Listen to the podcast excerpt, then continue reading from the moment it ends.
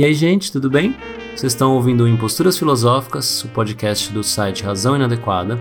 E essa semana a gente tem um programa com convidado, então tem uma leitura, uma conversa e no final umas perguntas para descontrair. Eu gostaria de lembrar que todo o conteúdo que a gente produz é sustentado pelos leitores ou ouvintes que se tornam assinantes lá no nosso site. Então, se você ainda não conhece, dá uma passadinha razãoinadequada.com/cine e vê como é que você faz para apoiar esse projeto. Beleza? Então vamos lá.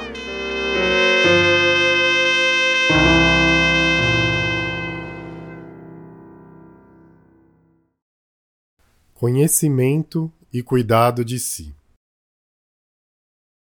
Já falamos de verdade e sujeito, mas seria interessante mostrar também a tensão que existiu no mundo antigo com respeito ao cuidado de si e o conhecimento de si nas mais variadas vertentes filosóficas daquele tempo. A verdade não é e nunca foi um elemento calmo do discurso. Ela é um campo de disputa onde conceitos são como armas com as quais batalhamos modos de vida.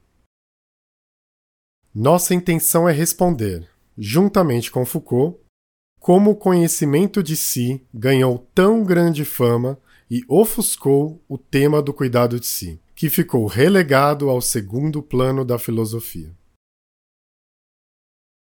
O deslumbramento que a filosofia tem com o tema do conhecimento é algo que intriga o filósofo francês, e ele se esforçou para nos mostrar como uma certa tradição inverte essa relação, estoicos, epicuristas e cínicos. Citação: Trata-se, em suma, de partir em busca de uma outra filosofia crítica, uma filosofia que não determina as condições e os limites de um conhecimento do objeto, mas as condições e as possibilidades indefinidas de transformação do sujeito. Foucault, Hermenêutica do Sujeito. O modo platônico é nosso paradigma de conhecimento, mas não podemos esquecer de Aristóteles e todos que se seguiram. O filósofo das ideias nos revela uma miscelânea de pitagorismo, parmedianismo, heraclitismo, os ensinamentos de Sócrates e outras correntes. Ele junta reminiscência e conhecimento de si para falar de ignorância e cuidado de si. Deste caldo ele tira suas conclusões. Sócrates foi chamado pelo oráculo de Delfos o homem mais sábio da Grécia, de modo que o filósofo responde: Se sou o mais sábio é apenas porque sei que nada sei. Falsa ignorância desses pensadores, arrogância de um saber que se diz sagrado e que está à disposição de todos no mundo das ideias. O discurso pedante se diz do povo. Ou seja, a filosofia, que supostamente parte do zero, da ignorância, que brota no meio da praça, é apresentada por Platão como a vontade de reconhecer as reminiscências, as ideias que guardamos em nós, às quais nós não temos acesso porque nosso corpo atrapalha o acesso à alma. Estas ideias seriam aquelas que vislumbramos quando ainda não tínhamos encarnado. A verdade está lá fora, o conhecimento está na alma, que o corpo tanto atrapalha. Este modelo, sabemos, posteriormente evoluiu para o tema da revelação divina. Leia a Bíblia, dizem os moralistas e os padres. Conheçam as leis, dizem os juristas. Você não tem um pós-doc no exterior? dizem os professores arrogantes. Sempre a tríade salvação, texto, verdade, como se ela fosse algo que acessássemos e que estivesse no alto, para ser buscada e conquistada. Como se uma verdade externa pudesse nos guiar e indicar o caminho correto. O cuidado de si cai então em uma subordinação ao conhecimento de si, que indicaria os melhores caminhos a seguir. A matéria subordinada à forma. Esta ideia está claramente definida no texto Alcibíades, de Platão, onde o cuidado de si é anunciado nos moldes idealistas. Nele, o personagem homônimo da obra conversa com Sócrates e este o incita a conhecer a si mesmo. Como poderia o jovem e imprudente Alcibíades cuidar de si se não conhecia nada de seus adversários nem de si mesmo? E como poderia ele imperar sobre os outros se não era capaz de dominar a si mesmo? Foucault analisa cuidadosamente os textos antigos para encontrar onde e como o cuidado de si subordinou-se ao conhecimento de si como se o primeiro estivesse submetido ao segundo. Nos helênicos, cínicos, estoicos e epicuristas, isso começa a mudar. O cuidado de si se liberta do peso político de Alcibíades e da pedagogia para chegar em um princípio geral incondicionado.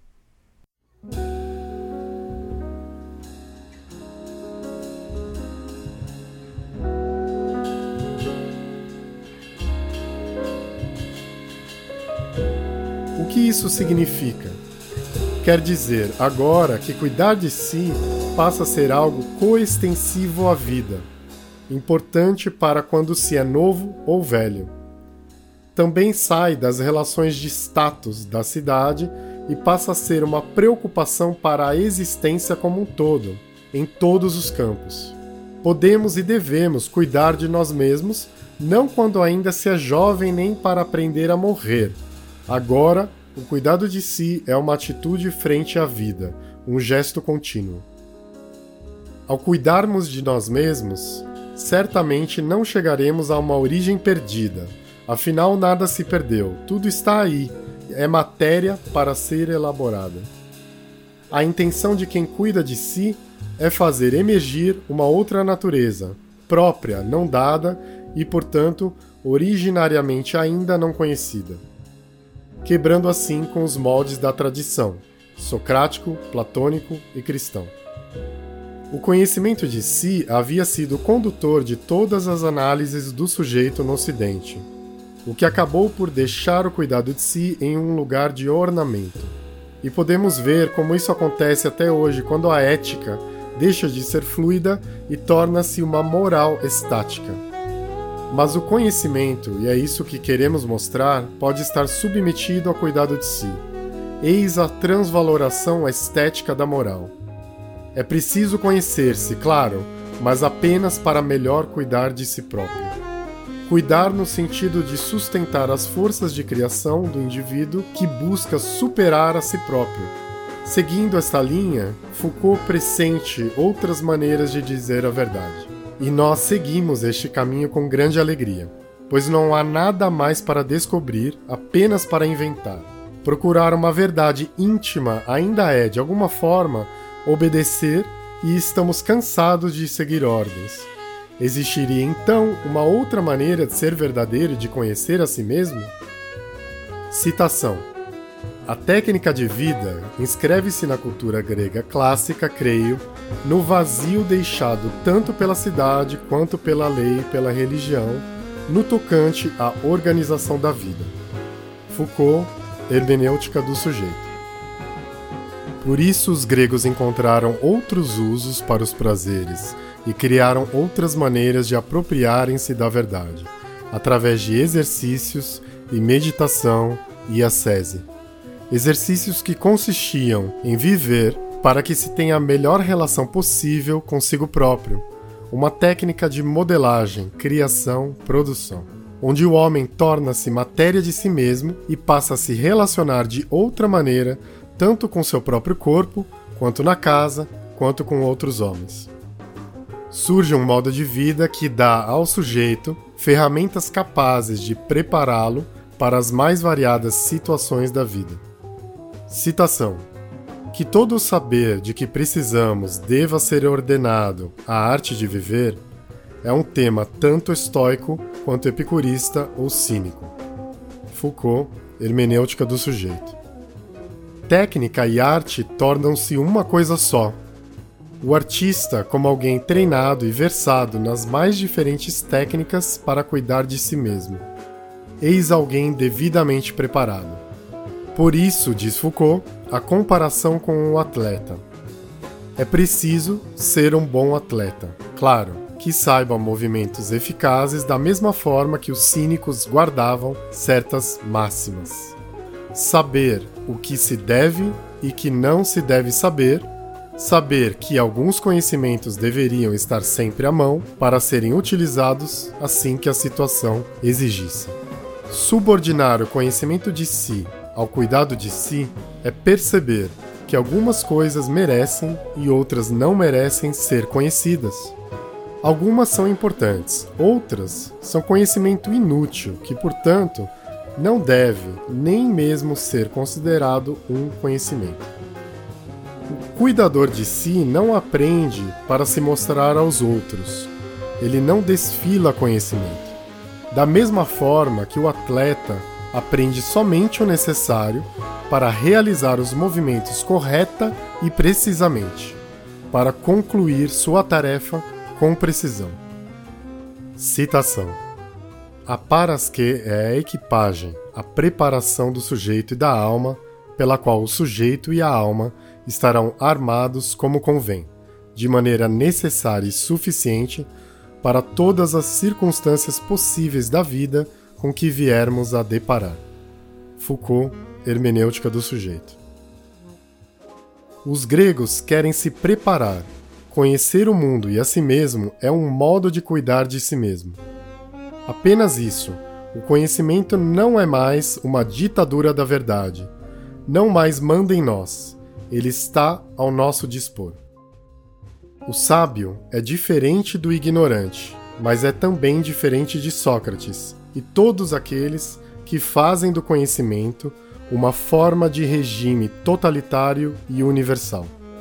Os gregos nos mostram que existem duas formas de conhecer, uma alegre e outra triste, e eles seguem o primeiro caminho, tornando o conhecimento e não a ignorância uma bênção. Sendo assim, é possível ver como o conhecimento de si e o cuidado de si se opõem à ignorância de formas diferentes. Afinal, está na Bíblia: Conheça a verdade e ela vos libertará. João, capítulo 8, versículo 32. Mas de que verdade e de que ignorância eles estão falando? A vontade do estulto não é livre. Isso nós sabemos. Ele é determinado por outrem ele quer várias coisas ao mesmo tempo e por isso se contradiz. É impotente, vive na servidão, acaba sendo levado de um lado para o outro. Vive na inércia, sua vontade se interrompe, se contradiz e conflita consigo mesmo. Citação: Quem não teve ainda cuidados consigo encontra-se nesse estado de estultia. Portanto, a estultia é, se quisermos, o outro polo em relação à prática de si. A prática de si tem que lidar, como matéria primeira, por assim dizer, com a estultia e seu objetivo é dela sair. Foucault, Hermenêutica do Sujeito. O estulto é ignorante das causas e efeitos que o determinam, por isso não é causa de si. Não sabe qual o melhor modo de viver. O ignorante é convocado pelo filósofo moralista a conhecer a si mesmo, e pelo sábio a cuidar de si mesmo. No primeiro, o conhecimento se torna uma prática normalizadora. O filósofo padre quer dar forma à matéria caótica do ignorante. O moralista sempre segue o caminho do poder. O cuidado de si se opõe à ignorância em outro sentido, ao modo de uma experimentação de si que permite tornar-se mais forte e convicto de uma possibilidade de vida ético-estética. Por isso, nos afastamos do conhecimento de si como oposição à ignorância e buscamos outro caminho. A verdade não está lá fora para ser descoberta. Ela não é uma essência no mundo das ideias a qual precisamos nos apropriar. Ela não vem do alto e é revelada por visionários e profetas. A subjetivação de um discurso verdadeiro passa pela construção de si, não pelo sacerdote que nos diz qual a nossa verdade. Queremos distância dos confessionários. É lá onde se faz do sujeito o objeto de um discurso verdadeiro. E existem vários confessionários hoje. O divã de um analista, o sofá da televisão, o banco dos réus. Quantas vezes não ouvimos o conselho Conhece a ti mesmo, gravado no oráculo de Delfos? O conhecimento de si nasceu como epígrafe da filosofia, como o maior caminho para a elaboração de si, e é até hoje repetido, respeitado e praticado. Conhece a ti mesmo como busca da verdade é o paradigma do cientista, do padre, do psicólogo e do filósofo. Todos estão procurando o conhecimento certo de si e das coisas. Nada de erros, por favor. Nada de desviar-se da correta razão que leva ao caminho da verdade. Nas mãos desses filósofos, queremos conhecer a nós mesmos, sem nos desviar a coisa em si pura, certa, límpida. A diferença essencial está na busca pela verdade, como conhecer a si mesmo, e na prática da verdade, como cuidado de si. É possível encontrar a si mesmo somente e na medida em que se constitui uma arte de viver. Platão gostaria que o conhecimento nos conduzisse deste mundo para o outro, enquanto o cuidado de si conduz a um novo eu, uma nova relação consigo mesmo passamos da verticalidade para a horizontalidade. O cuidado de si é, portanto, um conjunto de técnicas que permite vincular o sujeito à verdade. Não no sentido da descoberta, nem de parentesco, nem de proximidade, nem de essência, mas sim de uma verdade que dota o sujeito de algo que ele não possuía, uma verdade apreendida a duras penas. Um sujeito que diz a verdade, sim, não porque a conheceu, não porque lhe foi revelada, mas porque a sua conduta é absolutamente, integralmente, totalmente idêntica ao sujeito que a enuncia. Cuida de ti, para ser capaz de enunciar a ti mesmo a verdade. Eis o cuidado de si, superando o conhecimento de si. Citação: É preciso que essa verdade afete o sujeito, e não que o sujeito se torne objeto de um discurso verdadeiro. Foucault, Hermenêutica do Sujeito.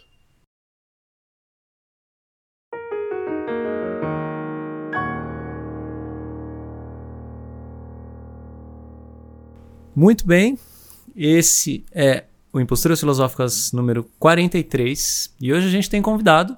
O convidado dessa semana é o Rodrigo Guim. E ele veio de Ubatuba para nos prestigiar aqui e ajudar a gente com esse podcast. Então, conta pra gente quem é você. Bom, pessoal, os ouvintes, é, meu nome é Rodrigo Guim. É, eu não sou filósofo, em primeiro lugar. mas isso importa de menos, é claro, vocês sabem. É, eu tenho desenvolvido uma relação com Nietzsche e Foucault mais extensamente é, do que outros filósofos, por uma questão de gosto, né? Nietzsche já falava que tudo é gosto, né? Então fui por Nietzsche e Foucault. É, algo ali que, que continua, eu continuo sempre descobrindo novas coisas. E durante o tempo fui professor universitário, ensinava, sou formado em antropologia no mestrado, além disso sou ecólogo, né, gosto muito da questão ambiental e da questão cultural, né, a gente vai misturando um pouco de tudo, e sou documentarista, né. É, então eu trabalho muito com a questão da representação, representação do outro, do mundo, né, e a filosofia é fundamental para a gente pensar questões de representação. E isso, essa entrada de representação, de falar sobre o outro, falar da, da voz do outro, lidar com a voz do outro. Né? Inclusive, a minha tese de doutorado defendida esse ano foi sobre a, a voz do outro na voz do documentário. E eu não tive como não fazer um estudo genealógico da questão da voz do outro dentro do documentário. Então, não é que a genealogia de Foucault não é um método, né? Mas pode ser trabalhada como como um tipo de método. É, enfim, essas são minhas relações, assim, e, e minhas, minha, minhas relações também acho que com Nietzsche, Foucault e outros filósofos são muito mais de como é que eles podem ser úteis para minha vida, para como eu lido comigo mesmo, nos meus, meus modos de lidar comigo mesmo, com meus caminhos, com os outros que importam para mim, com as questões que importam para mim no mundo. E eu encontrei muita coisa ali é, nesses dois pensadores. É, de novo, é uma questão de gosto e eu vou, eu vou colocar assim, toscamente, por que desse gosto. Eu acho que tem a ver comigo uma questão de um questionamento profundo de qualquer fundamento é, é, finalista sobre qualquer coisa. Então, para mim, assim, de todos os filósofos que eu já li, busquei, tô sempre buscando coisas novas, pessoas novas para dialogar essas questões, mas eu sempre é, é, me deparo com fundamentos sendo colocados. E eu sempre sou um questionador de qualquer ídolo, qualquer fundamento. Né? Quando Nietzsche fala de andar com martelinho, eu, eu quase como que já me sinto tendo nascido com esse martelinho. Todo ídolo que era jogado na, na minha direção, eu já tinha um martelinho ali, né? E mas também eu tive minha socialização e a minha socialização foi muito uma coisa de ter nascido aqui no Brasil, em São Paulo, classe média e tal, e aquela socialização, que eu não vou, não vou muito a fundo nisso, mas é, eu, eu, até conto isso num vídeo que eu fiz no meu canal YouTube, né? É, que é Critique with Nietzsche and Foucault, tá em inglês, mas tradução é Crítica com Nietzsche e Foucault. E eu conto num dos vídeos, né, meu encontro com Nietzsche Foucault e toda a minha trajetória, né, e tudo. É, durante muito tempo eu era um pensador metafísico. Eu era e só não sabia, né? Eu era um pensador que buscava verdades universais e que queria corrigir o mundo que eu via cagado com essas verdades universais que iam salvar o dia, para mim e para os outros, né? E muito romântico nisso e tal. E um dia jogaram martelinhos novos para mim e, me mostraram caminhos, né? E quem me mostrou tinha já essa relação com Nietzsche e Foucault e outros pensadores e, e de várias outras áreas também, das ciências humanas, da psicologia, enfim. É, e isso me ajudou profundamente, porque eu senti é, que foi muito transformador se livrar daquela carga de ter que encontrar qualquer verdade sobre eu mesmo e sobre o mundo para me salvar ou salvar o mundo. Que eu não tinha que fazer nada daquilo, que eu tinha que apenas viver no emaranhado das, das dificuldades e das, das questões em aberto que a vida traz, e a vida tem muita coisa a ser afirmada, e, e, e eu queria afirmar, só que eu queria essa afirmação é, carimbada por uma verdade universal durante um tempo e eu fui socializado dessa forma e fui aprender quais legados de pensamento, de cultura, né, dominantes que eu tinha sido socializado para pensar e, e, ser esse tipo de sujeito, né? E mas foi muito libertador. Né? Então esse momento de encontro com alguns filósofos como Nietzsche, Foucault e outros, é, onde eu passei a viver mais intensamente o dia a dia e a não querer mais chegar a um finalismo qualquer sobre eu mesmo, sobre outros, sobre o mundo, ao mesmo tempo que eu não tinha, não descartei a vontade de querer um mundo melhor. Muito pelo contrário, né? A gente é, sabe afirmar agora é, o que, que vale a pena afirmar e mesmo assim tem um pé atrás com, com as coisas e, e tá ok, né? As coisas terem serem tanto aparência quanto essência, não precisa ser só essência. Enfim, e a vida fica mais interessante quando você, é, você se permite realmente entrar em fluxo, né? E, e, essa é uma tentativa, porque a sociedade que a gente vive, dominante, ocidental, cultura ocidental, e com toda a sua política, a economia e tal, onde a gente vive hoje, no Brasil e tal, mas globalmente também, há uma tendência de querer fechamento, de querer né? É, um fechamento de si sobre si, do mundo, e querer as coisas finalizadas e finais, e é, tem que ser sim ou não, tem que ser certo ou errado, verdadeiro ou falso, todos esses dualismos, né, que eu vivenciava também e não sabia lidar com eles, e hoje percebo que foram introjetados mesmo, né, em nós, né, certas, certos legados de pensamento e sensações que temos e emoções que sentimos não são nossas de nascença ou biológica. Tá tudo misturado com muita coisa que veio através de legados culturais e, e políticos e filosóficos e sociais que são passados e atra nos atravessam constantemente. Então, viver nessa sociedade que a gente vive é viver em constante busca de, de se realinhar não com o eu, né, com uma verdade, não ter um alinhamento com o eu, que é uma verdade, ou com uma verdade universal qualquer, ou mesmo relativa qualquer, mas sim um constante é, experimentar, né, um constante é, colocar-se em movimento no sentido de é, querer que a vida seja mais, mas sem garantias, né? Não há garantias. A vida não, a vida não deve nada a ninguém, né? E, e a gente assim não espera, não fica jogando para o futuro. A gente é, consegue, talvez, viver cada vez mais intensamente. Claro que tudo deve ter um limite que a gente não foi feito para entender.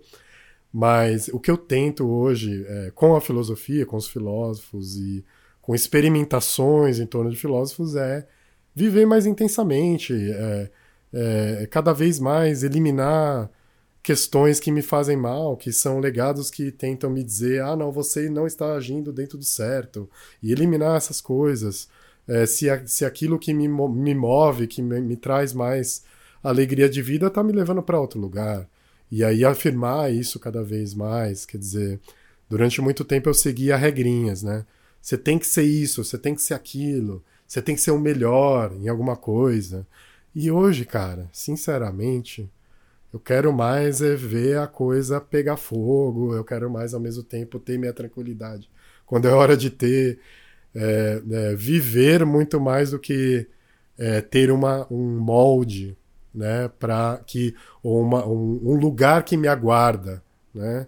Eu não quero que nenhum lugar me aguarde, eu quero fazer o caminho ao caminhar, né? Então, é isso, filosofia para mim hoje, a minha relação com a filosofia é essa, vou parar por aqui.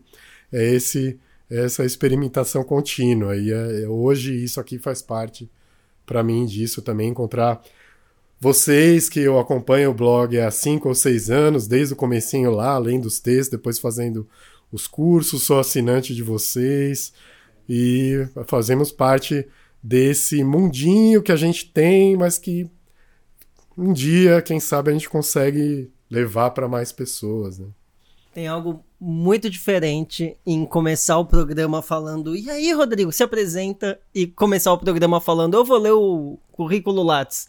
É totalmente diferente. Porque dessa maneira que a gente faz, a gente permite isso. Que a pessoa entre em associação livre de apresentação. E o cara sai falando, vai embora. Aí seria muito chato se a gente começasse falando, ah, e aí no ano tal, fez não sei o que, no ano tal, fez não sei o que lá. Que sim, saco, né? Que, que da hora você ter a chance de poder se apresentar do jeito é. que, que você quer falar e ir falando as coisas que, que, que, que você quer falar.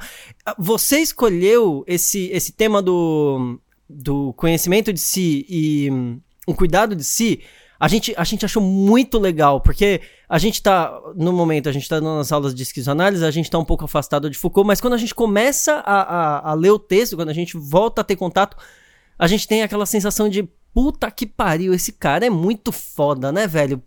As coisas que ele pensou, as coisas que ele, que ele escreveu são, são, são incríveis. E só para situar minimamente, essa discussão ela tá no último período do Foucault, que é de 80, 80 para frente, né? O Foucault morre em, em 84, se Isso. não me engano. E é ele sai da questão da arqueologia, ele sai da questão da genealogia, ele chega na questão do cuidado de si no, no, no, final da obra dele. E eu imagino o Foucault passando por todo esse percurso e aí ele se perguntando, tá, mas que, que a gente faz, né? E o sujeito, como é que a gente faz? e a maneira como você descreve o seu percurso, Rodrigo, a maneira como você descreve é de, de é muito similar. É de, de, de, questionando as coisas, de se perguntando qual é a sua posição no mundo, o que, que eu faço, onde eu quero ir, né? Uh, uh, uh, o que, que é certo, o que, que é errado, o que, que é verdade, o que, que é mentira. Que num primeiro momento aparece extremamente dogmático, Será que essa é realmente uma verdade universal? Será que é realmente assim que as coisas precisam ser? E num segundo momento aparece de um jeito bem mais solto, que é, mano, que se foda também certas coisas, sabe? Tipo, eu quero, eu quero viver minha vida, eu quero viver as minhas coisas, eu quero construir as minhas coisas, sabe? Vem, vem primeiro num, num, num modelo extremamente é. dogmático e num segundo momento mais, com mais aprendendo a, lidar melhor, né? Com um molejo, assim, Sim. aprendendo a lidar no meio da coisa. É, não se levando a sério demais. Porque isso é o, é o velho já, né? Levar-se a sério demais é o que a metafísica tinha feito comigo. Totalmente. Né? De querer estar certo, saber o que é a verdade, todo momento se corrigindo, se policiando, o que está pensando, como respondeu para alguém, aquele autopoliciamento constante do jeito de ser, de estar no mundo, né?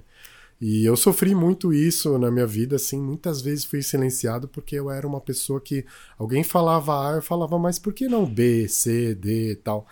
Ixi, dentro da família, dentro da escola e dentro do trabalho. É, ah, eu, nunca dá certo eu, isso. Nossa, eu fui professor universitário, né, muitos anos, e em sala de aula eu tinha certa liberdade com os alunos, e pelo fator poder, né, relação de poder alunos, professor, eu tinha um pouco mais de voz e era ouvido ali e tal. Mas em outros campos, mesmo, você falou da academia, né, onde a gente se apresentava com o currículo Lattes e tal, né, vivi essa vida, né, aí isso faz parte da minha vida, mas não é central para mim hoje. É, eu adoro dar aula, ser professor, ensinar, eu acho super legal, mas hoje é muito mais essa questão do para quê?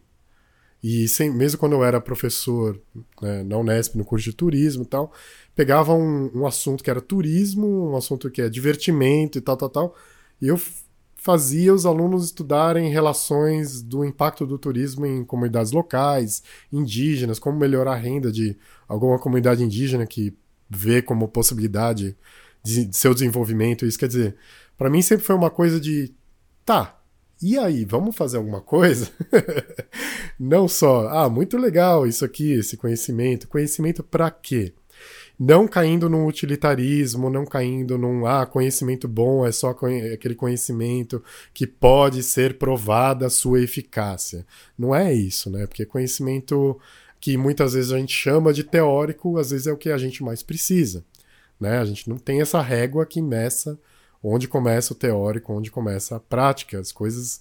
O mundo não é dualista. Acho que essa, assim, em termos de do que eu dessa minha trajetória, a, o que fica mais forte em mim é essa questão dos dualismos e como toda hora é, é, facilmente se cai naquilo que também o Nietzsche chama de estruturas reativas, né? Modos reativos de pensar, de agir, de ser, né? Ah, alguém falou A, eu vou ser B, ou se tem o A, tem que ter o B e só, e tudo está resumido há um conflito entre binarismos e dualismos. E o sujeito passa a se trabalhar, a se entender dessa forma e tentar se entender né, né, nesse forma, nessa forma dualista. Que o Foucault também chegou a dizer que é, fazia, isso seria uh, uma, a estrutura dominante da cultura ocidental, da modo, do, do modo da consciência, ele é bem específico, né? O modo da consciência ocidental, a estrutura dominante é dualista. Né? E isso para mim Nietzsche já tinha falado, outros, claro, outros afirmavam isso, né? A filosofia é cheia desses. Talvez tenha algo na nossa estrutura humana que, que leve de volta esse pensamento de que né, o, o yin yang, né, o dualismo resume as coisas, mas a gente vê na prática aí que tá testando certas ideias, né, a moral que faz com a gente e tudo mais, que se fixar em modos dualistas de tentar resolver as questões dessa forma, ainda mais quando a gente tenta, através de dualismos, ah, tem o bem contra o mal, o bem vence o mal, o certo contra o errado e tal, que isso são prisões e são modos violentos de cuidar de si mesmo, quer dizer, é um mal cuidar, né? De conhecer a si mesmo, mas que dominam, né? A metafísica das, das da caixa de ferramentas que a metafísica legou para o nosso presente de muito lá atrás. É, esse modo dualista de pensar a si próprio, pensar o mundo, o eu e o mundo, também no modo dualista, sujeito-objeto e tudo mais. Para mim, aí, aí tá, um, aí tá um, um eixo ainda pouco explorado é, em nós, né? É, porque mesmo a ciência, né? Falar a ciência é uma violência, né? As ciências, elas também operam nesse sentido, né? Ah, vamos provar se homossexualidade vem da biologia ou da cultura e fica jogando esses jogos, né? Só tem dois lados, natureza e cultura. De onde que vem a verdade? Fica jogando esses jogos mesmo na ciência. Isso é prática, né? De jogar esses modos dualistas do, de consciência, do, do pensar o mundo, si e assim. É, modo, Eu tenho dois comentários. Uhum. O primeiro deles é, não, não, não pode deixar de ser a respeito do antiédipo. Porque a gente está estudando isso. E eu acho que ele é muito. A gente citou Nietzsche e Foucault. Eu ia falar várias coisas de Nietzsche, você já disse todas, foi perfeito. Eu fui, fui só riscando mais, da minha mais, listinha. fui riscando da minha listinha. Não, isso demorou, já falou e falou muito bem. Uh, então, para complementar, eu acho genial a ideia de inconsciente que está no antiédipo. Justamente pela capacidade de operar disjunção mas não uma disjunção exclusiva, mas uma disjunção inclusiva. Então eu queria explicar isso, porque eu acho que isso, é, isso agrega muito. Porque o problema não é a gente definir dois polos, né? Como eles definem. Por exemplo, a gente pode ter um polo que a gente chama de cultura e outro que a gente chama de natureza. O erro não está exatamente aí. O erro não está não tá em perguntar tal coisa vem daqui ou dali. Né? O erro está em definir que vem dali ou daqui. Exato. Nesse sentido, que o português é ruim porque a gente usa a mesma coisa, mas de esse ou aquele no sentido exclusivo. São As alternativas são mutuamente exclusivas. E eles, no antiédipo, começam a se perguntar se, e afirmar, claro, se o inconsciente não trabalha melhor com a ideia de disjunção inclusiva, que é daqui dali e de todo esse campo, né, como um pêndulo, se você for imaginar, como um algo que vacila entre um e outro, como uma, uma, uma linha muito mais. que costura muito mais do que estaciona. Então eu acho que isso é genial, isso está em Nietzsche na, na, desconfiança do pensamento opositivo, do bem e do mal, em princípio, está em Foucault na ideia de verdade, que é a segunda coisa que eu vou comentar daqui a pouquinho, e tá em Deleuze. Então tá nos filósofos que a gente mais gosta, assim, porque de fato é, é muito pouco. Lidar com a realidade em preto e branco não, não, não nos atrai. Não tá funcionando não, não nos nada interessa. Agora. E aí eu queria então re retornar ao texto que a gente leu com a ideia de verdade.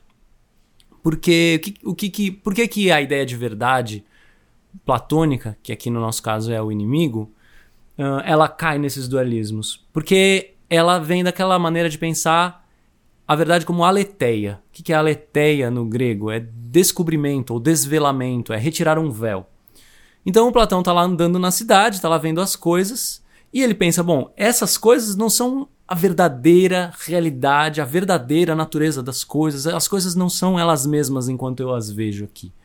Há, em outro lugar, uma realidade, um ser propriamente dito que faz essas coisas isso que elas me aparecem, né? E essas coisas provavelmente estão distanciadas delas.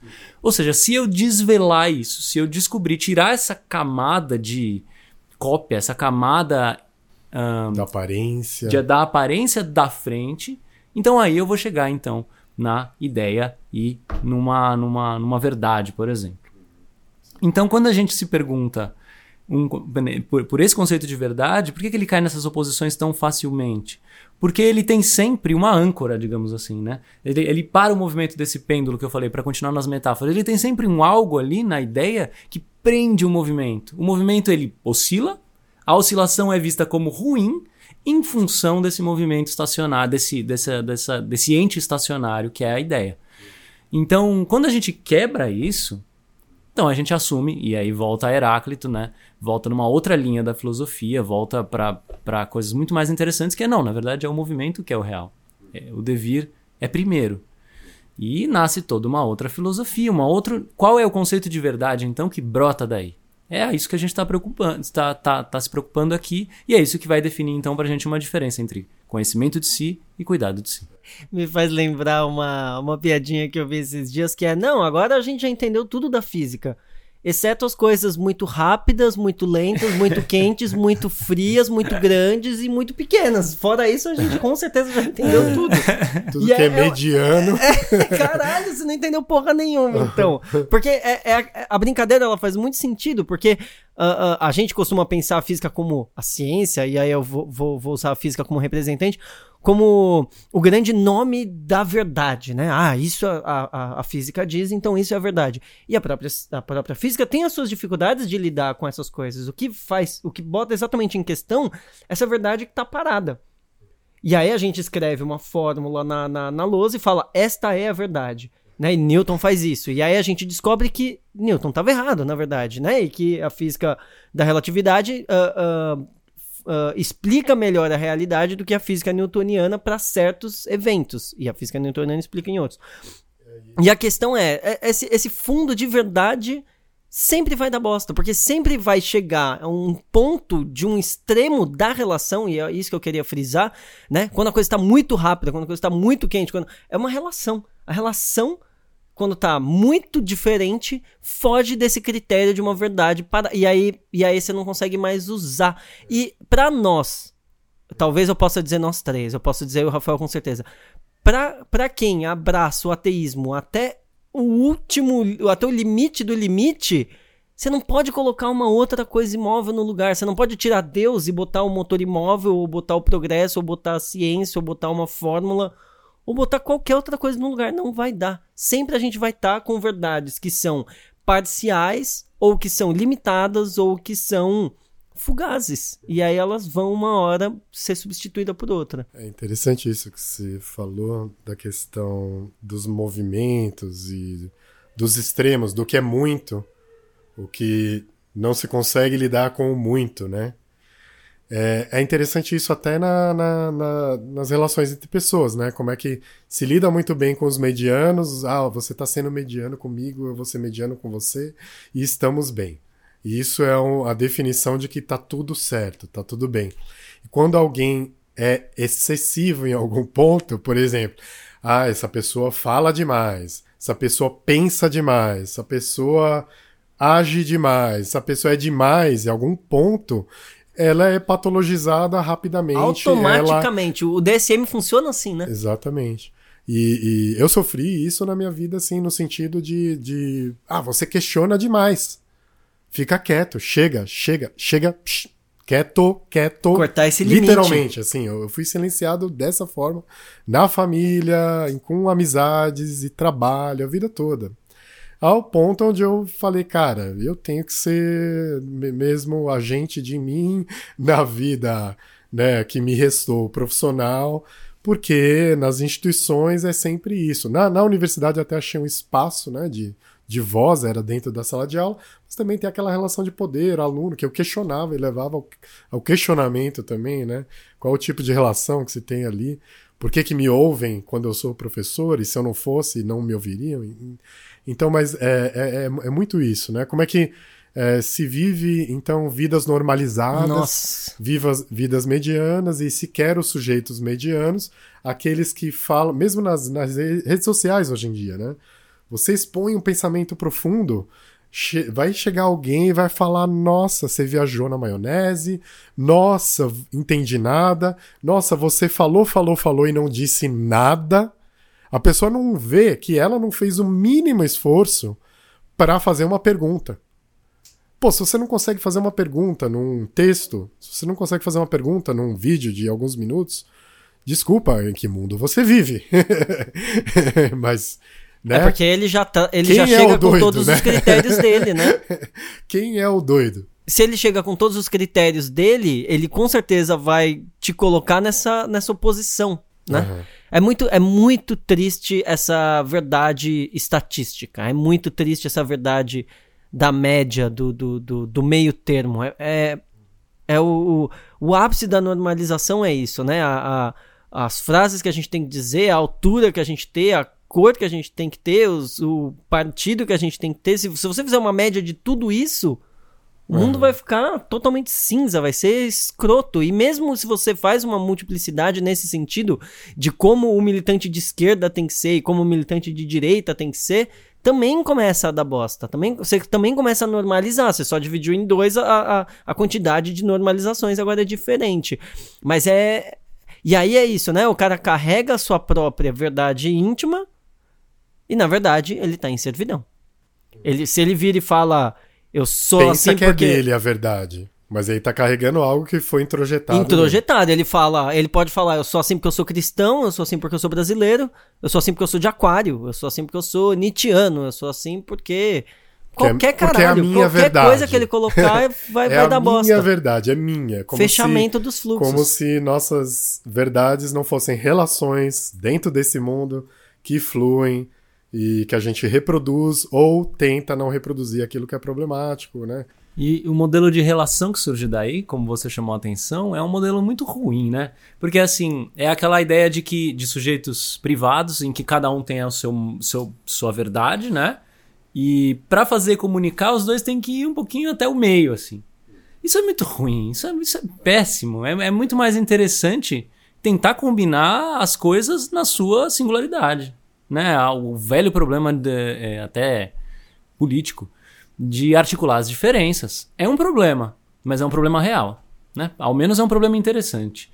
Porque a gente fica preso sempre, e, e, e isso é um risco sempre que a gente tenta se comunicar demais, sempre que a gente tenta encontrar sempre a saída para todos os problemas que se apresentam. Né? Aquela velha a mania de querer resolver todas as dificuldades e não ter desconfortos e desentendimentos, né? A família às vezes opera com essa base, né? Todo mundo tem que se dar bem, os irmãos têm que se amar. A social-democracia opera com essa base. A social-democracia opera com essa base. né? Os irmãos têm que se amar, todos eles têm que se dar bem, senão é foda, a mãe fica super triste. E eu entendo isso, mas percebe?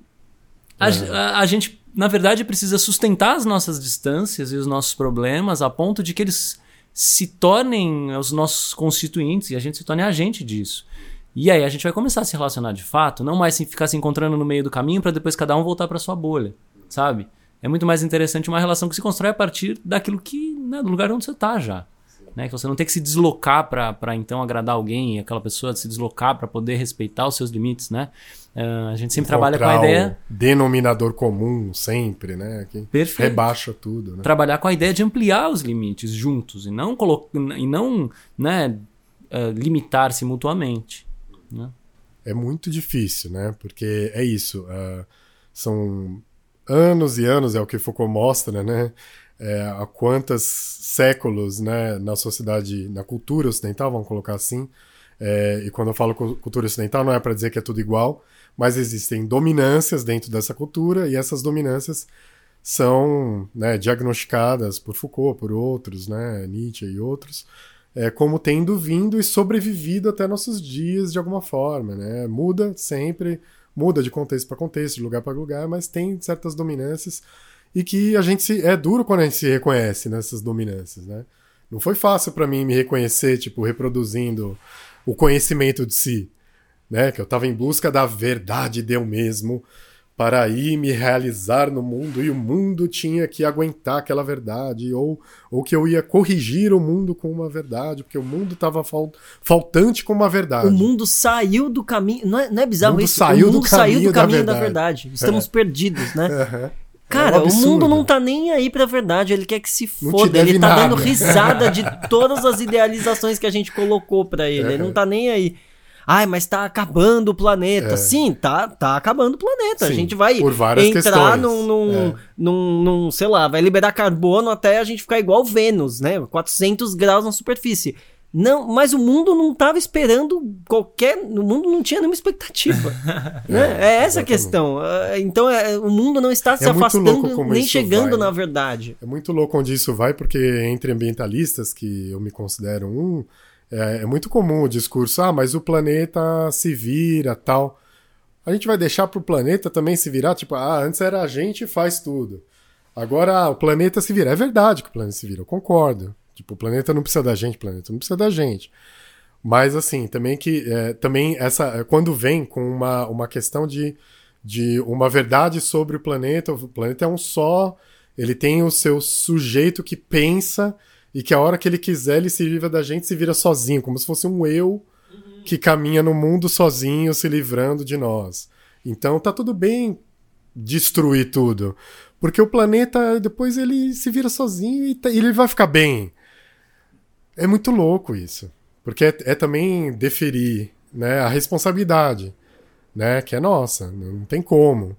É a responsabilidade por, pelo que a gente faz com nós mesmos e com tudo que nos importa, com o mundo que existe, que está à nossa volta. É que eu acho que a questão está em outro lugar. Não é que a gente. Por exemplo, eu sou uma pessoa pouco consumista. Eu não sou pouco consumista porque eu me sinto devendo alguma coisa pro planeta. Eu sou pouco consumista porque esse modo de vida é escroto, não faz uhum. sentido isso para mim. E quando eu entro numa outra maneira de me relacionar com o mundo, essa maneira é muito mais interessante. E aí que eu acho que vale a pena. E aí que eu, talvez aí a, a palavra ecos faça tanto sentido, né? No sentido de casa e não no sentido de olha como eu sou piedoso, tô salvando. É. Não, eu quero, eu cuido da minha casa. É. Eu quero cuidar da minha casa. E cuidar da minha casa precisa ser de um jeito interessante. Sustentável é uma palavra? Pode ser, pode ser uma Eu é. usaria consistente, eu gosto dessa palavra.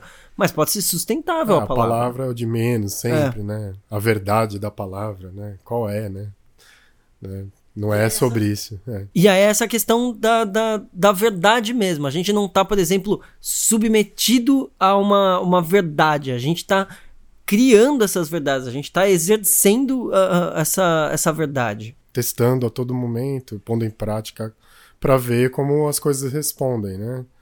Porque, ah, eu faço isso, né? Aquela coisa do método científico, né? Eu fiz uma vez, deu certo. Fiz duas vezes, deu certo. Mas nem tudo é assim na vida, né? E, e tem hora que você faz e não dá. Isso não quer dizer que tá errado. quer dizer que algo mudou e as coisas acontecem, acontece. Acho que tem duas coisas interessantes do que a gente está dizendo e o, o, o, e o texto. É, primeiro, não há uma teleologia, então não há uma teleologia para nós, né? A verdade não é mais um ponto final onde a gente chega. Então ela não é um ponto final para nós e não é um ponto final para o mundo. Uhum. O mundo não quer chegar em lugar nenhum uhum. e a gente não quer chegar em lugar nenhum, né? Acho que essas primeiro isso é uma, uma questão importante. E a segunda é a questão do o cuidado de si, não é um cuidado de si, se não é teológico, não é um cuidado de si para chegar num lugar então ele é, na verdade, um cuidado para ver quais são as possibilidades de vida. Uhum. Cara, saber quais são as possibilidades de vida, isso é, é, é, muito interessante. Eu acho que é, que é aí que tá a questão. E aí que entra, por exemplo, numa, numa crítica ao capitalismo, ou se ali é uma questão ecológica, que, uhum. que, que, também acho bem importante. Bem importante. muito importante. E, e, e aí mais. a gente chega no, no, no cuidado de si mesmo, que é quais são as possibilidades de transformação do sujeito e do mundo que ele habita, né? É sempre a relação uhum. sujeito-mundo. Todo sujeito habita um mundo. Qual é o mundo que eu crio para eu habitar? Puta, essa pergunta é, é, a pergunta. Depois que a gente deixa Platão de lado e verdades universais de lado, essa é a pergunta que a gente gostaria de, de responder, né? É como quem arruma a mobília dentro da própria casa. É a mesma pergunta, né? É, você lembrou bem do, do, da, da palavra de ecos, que é a raiz da palavra ecologia. Se, se ainda não pensamos sobre isso, é a hora. Da mesma forma como a gente arruma as relações dentro de casa, né? A gente quer se dar bem com o nosso vizinho, a gente quer uh, ter uma vida harmoniosa entre as pessoas que moram com a gente, a gente quer ter uma organização que nos diga respeito, nem todo mundo tem a mesma e tá tudo bem. Isso vale pro, pro, conforme a gente vai se distanciando. E agora eu não consigo lembrar do Deleuze de novo, olha aí que problema. É, é, é um vício. É um vício, eu preciso de tratamento. É. E uh, o ser de esquerda, né? Vocês já viram o abecedário? Sim, sim. Eu a letra disso também, eu tava lembrando agora. A letra G de gauche é isso, né? O ser de esquerda é é ir de fora para dentro, assim, né? É você ir vendo qual é o mundo que eu partir daí. Né? Qual é o mundo que eu quero viver? E é isso chega até você. Isso chega até você. E é esse essa constituição dessa, desse, desse, desse percurso é muito bonita. Porque não parte de um sujeito. Não parte, não parte de um sujeito fechado. Não um pequeno de... ego tosquinho, fechado em si mesmo. Exato. E o mundo que eu quero. É. Exato, exato. Que aí vai partir, ah, eu quero que a minha família seja a melhor, eu quero que a minha classe seja melhor, quero, sabe? Construindo tudo errado. Porque na nossa concepção, isso não, não faz o menor sentido, porque isso não tem devir nenhum. Isso não diz respeito ao mundo como ele é, né? Essa, essa construção que parte do sujeito não se comunica com o mundo, né?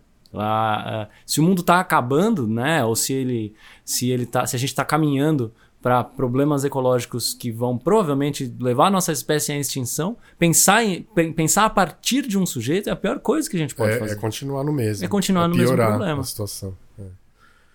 Sim, é, é, é muito doido, né? Porque assim, a gente está falando aqui do problema ecológico, ligando com filosofia, ligando com subjetividade.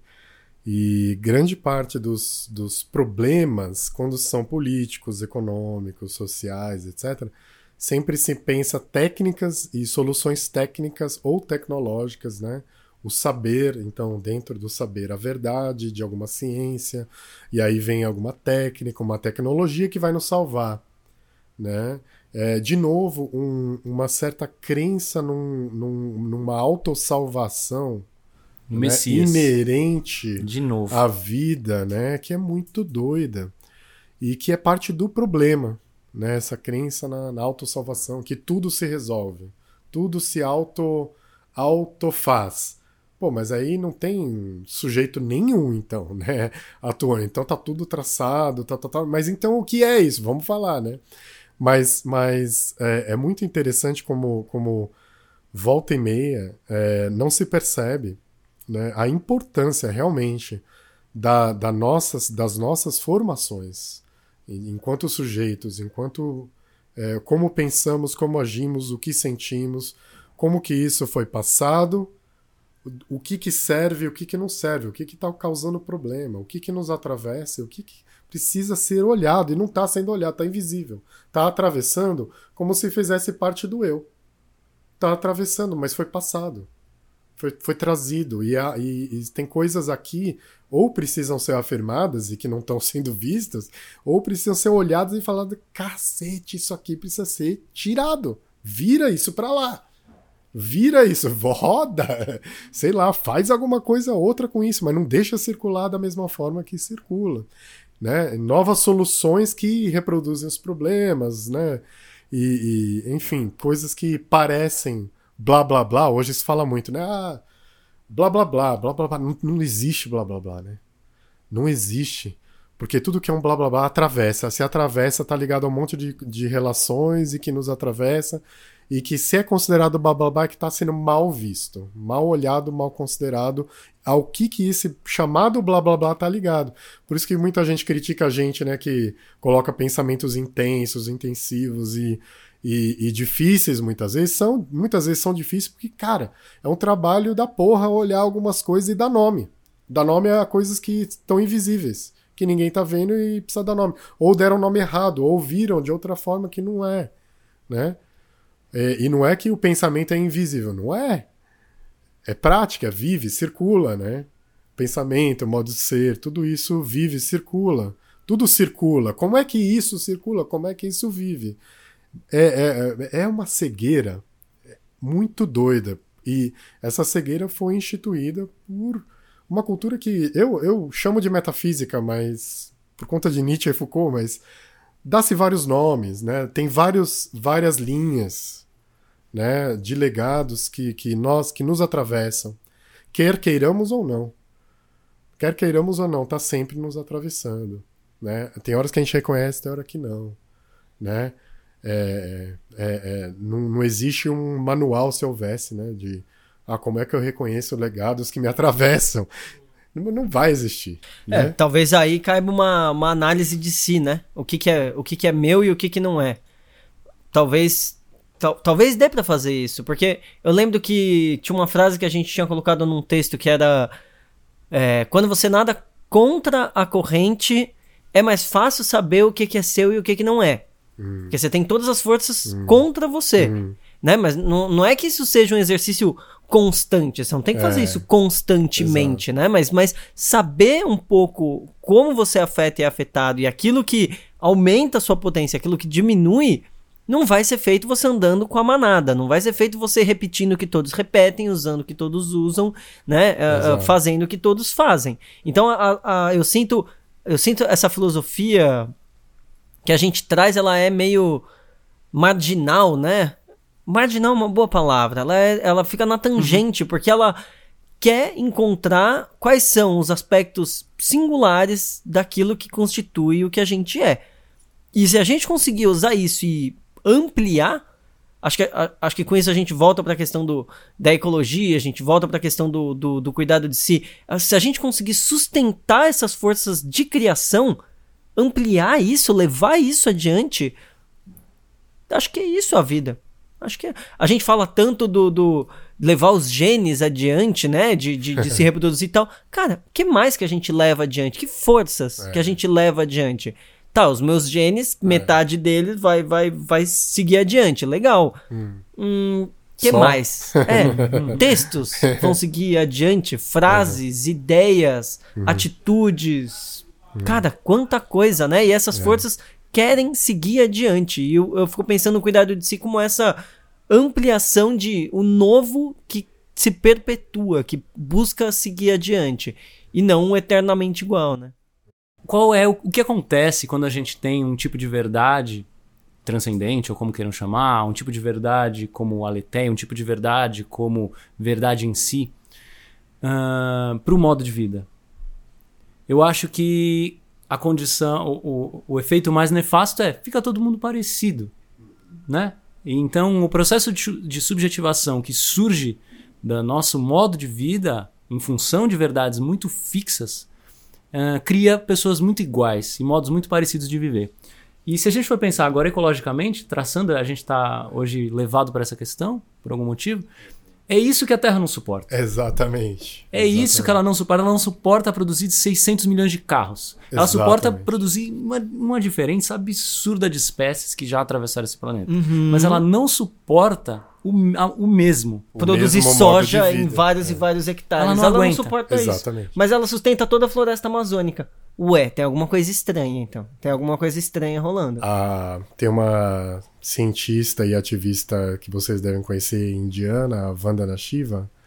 Ela escreveu um livro chamado Monoculturas da Mente e liga a questão da monocultura, né, da, da- dessas produções monoculturais, não só na agricultura, é o foco dela, né, na luta contra transgênicos e tal, mas há um processo de tudo, de tudo é pensado em termos de tudo ser igual, feito do mesmo jeito, todo mundo comer o mesmo tipo de coisa, é, do mesmo arroz, e, e o quanto isso, no capitalismo, isso fez a diversidade até de arroz, que era de mais de 200 variedades na Índia, que é o centro da origem do arroz e tal, cair para menos de 20 hoje em dia. Me lembrei que a gente tava fazendo o grupo de estudos ontem. Tava falando do Subway, que todos os, os sanduíches têm o mesmo o gosto. mesmo Tudo gosto. igual. Você é, come de exatamente. almôndega de frango e o vegano tem o É. mesmo gosto. E você fala, caralho, tem, tem alguma coisa errada, não é possível. Você vai na praça de alimentação, Falsa todas as diferença. comidas têm o mesmo gosto. É. É. impressionante. E você liga o rádio e todas as músicas falam das mesmas coisas, com os mesmos acordes. Mesmo. Ah, mas isso é. Isso é heavy metal e isso é forró sertanejo. Cara. É a mesma coisa, na moral. Bem, você, coisas você precisa tomar muito muito cuidado, porque a música fica completamente homogeneizada. E aí você precisa. Tudo bem, se você a- a- a- aprende melhor o que, que tá rolando, você encontra as diferenças dentro da música, ok. Mas o, o, o que eu tô dizendo é a tendência natural das músicas é se tornarem homogêneas. Exatamente igual. Você tá tocando um pop rock, tá tocando um, um pagode, é- é- é- fala das mesmas coisas, tem os mesmos acordes. As tem alguma coisa errada acontecendo. Os mesmos personagens, as mesmas. É tudo igual. É tudo igual. E aí a questão é: puta que pariu, não dá pra fazer um bilhão de músicas diferentes? Por que, que a gente não tá fazendo? O que, que tá acontecendo, né? E por que, que a gente se deslumbra quando vem um cartola e faz uma canção de amor que chama As Rosas Não Falam e muda tudo? Porque aí é outra coisa. Aí a gente tá num campo de sutileza que é outra coisa. Aí é realidade, sabe? Aí a gente sente de verdade alguma coisa. Né? Não é um. Então, tem, quando a gente trabalha com um critério de verdade como intensidade ou como modo de vida, a gente recupera isso, que A é diferença. a diferença, a singularidade. Desse jeito ninguém falou ainda. A vida se Aham. dobrou aí. Né? Ninguém falou de amor dessa forma. Olha que coisa interessante, então. É, é é muito claro isso. Quando você está falando, né? é- bom, eu acho que eu comentei, estudei ecologia na faculdade, e uma coisa ficou muito claro para mim: ecologia é, é a produção de diferenças. Precisa ser isso, senão as coisas morrem. Né? Tem todas as teorias de ecologia levam a pensar dessa forma. E é isso, sociedades humanas, todas com o mesmo modo de vida, uma coisa ou outra vai dar errado, porque não é, não pode, é muito para muito para muito igual. E eu, é, eu já ouvi uma coisa interessante, né? Nessa coisa de dessas produções de individualidade, individualidade, ah, você tem que ser individual, individual, né? É, olhar para sua individualidade, tal, tal, tal. Só que dentro dos esquemas armados, dos legados armados, da biopolítica e tudo mais, é, quanto mais indivíduo alguém crescer, mais igual ele tá sendo, mais gado ele tá sendo. Completamente, mais gado. Completamente. É mais muito gado. doido essa, essa é uma armadilha, né? Então, a, a, metafísica, na prática, ela virou uma armadilha. Porque é uma declaração da verdade que vira uma armadilha da mesmice. É Mas a, mesmice a sacada do prática. capitalismo Também é é. essa. É, essa. Seja individual, né? Seja um Isso. indivíduo, seja um microempreendedor. Aham. E quando você vê, você é exatamente igual a todo Tá mundo. fazendo igual todo mundo faz, virando mais uma peça numa, numa maquininha. Perfeito. Para encerrar esse programa, a gente tem um terceiro bloco. Que é surpresa, eu não falei pra ele. É, às vezes a gente pega o convidado de surpresa. É, na verdade, é uma brincadeira, um jogo de. de parresia, um jogo de. Não tem, hoje eu não consegui inventar nenhum nome. Maiêutica ecológica. Ah, pode ser. Eco-questionamento. Eco-questionamento, eu fico com esse. Eco-questionamento. A gente costuma fazer uma ou duas perguntas filosóficas, obviamente, para o convidado e você responde a partir de si mesmo, a partir do que você quiser. Você já tem uma na ponta da língua aí, Rafael? Eu tenho. Então vai. A gente falou da diferença entre uma verdade que é algo universal e estático, fora, e uma verdade que é uma força interna que sustenta uma, uma criação. Eu não vou perguntar das suas verdades metafísicas, eu vou perguntar quais são as verdades que te sustentam na criação hoje. Qua- Quais, quais são essas verdades que você carrega? Essas forças que você carrega que sustentam uma criação, que sustentam uma vida interessante. Eu acho que é um desafio é, que a vida me colocou e que agora eu me coloco, eu aceito o desafio, que é de experimentar ao máximo o pensar e o que aconteceu com legados que eu sinto em mim e sinto na- nos outros, naquilo que me toca e me importa. E o que fazer com isso? Como apontar o máximo possível o que eu puder, aquilo que está me afetando de maneira ruim e aquilo que, que eu posso afirmar em mim. Claro que tem muitas coisas que são minhas e não importa, né, para os outros. É, mas muitas coisas que nos atravessam me ligam aos outros, porque vêm dessas relações e rodam muito mais rapidamente a todo momento. Então nessas é que eu me coloquei agora a tarefa de há muito tempo eu já fazia isso, mas sem pensar muito, mas a tarefa de realmente causar, de causar esses, essas mexidas nas dominâncias, de abalar as estruturas da cultura dominante, não só filosófica, mas de modo de vida, como a gente vem falando aqui, né? É, inclusive causar nas estruturas que se dizem de, de solução, né? Porque muitas das, das propostas, né, que se dizem solucionadoras, elas são parte do problema, só reintroduzem, né, é, os problemas. É, como, né, isso para mim atua em várias, em várias frentes, né, na, na questão filosófica com Nietzsche e Foucault. Então eu tenho feito vídeos no YouTube. Desse ano comecei. Uh, vou fazer a imersão em Nietzsche Foucault agora, né, esse sábado e domingo na Matilha Cultural aqui em São Paulo. Já fazia lá em Ubatuba, agora saindo de lá um pouco. Quero sair pra, por aí, causando, causando, causando. E, e que nem uma, uns alunos me falavam: Nossa, professor, você tira nosso chão às vezes. Mas muito obrigado. Boa. Porque eu não tiro o chão pra zoar né, com as pessoas.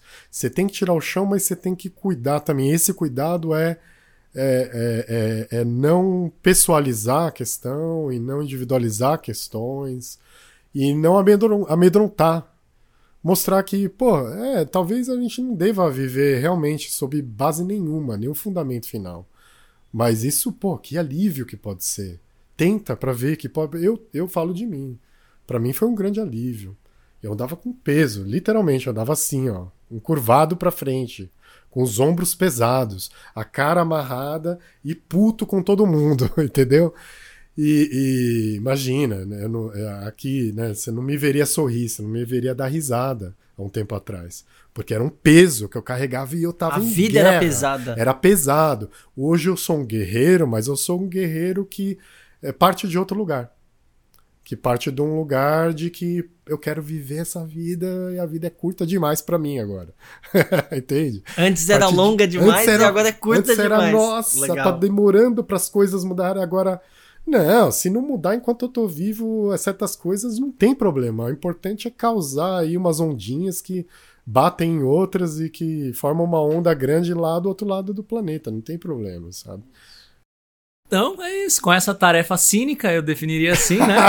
Um cinismo. Causar, é, Tem que o- explicar O Diógenes diria exatamente assim. Ele que- queria causar. Causar, mas causar, cuidar. Causar, mas cuidar, como definiu o Rodrigo. causar, Perfeito. é, causar, mas sem des- querendo destruir um outro. Não tenho por que querer destruir. O, um o Diógenes falava: Eu sou um cachorro, porque eu lato pros inimigos, mas eu abano o rabo pros meus amigos. Ah. É, é- é assim mesmo. Abanar o rabo pra quem gosta e morder o filho da puta. E tá tudo certo, e é isso, é isso, vambora, sabe? é nóis. Maravilha, então. Valeu, gente. Boa, boa semana aí pra Obrigado. todos e até mais. E obrigado pela presença, né, Rodrigo? Valeu Obrigado aí. a vocês, imagina, foi um prazer. Até mais.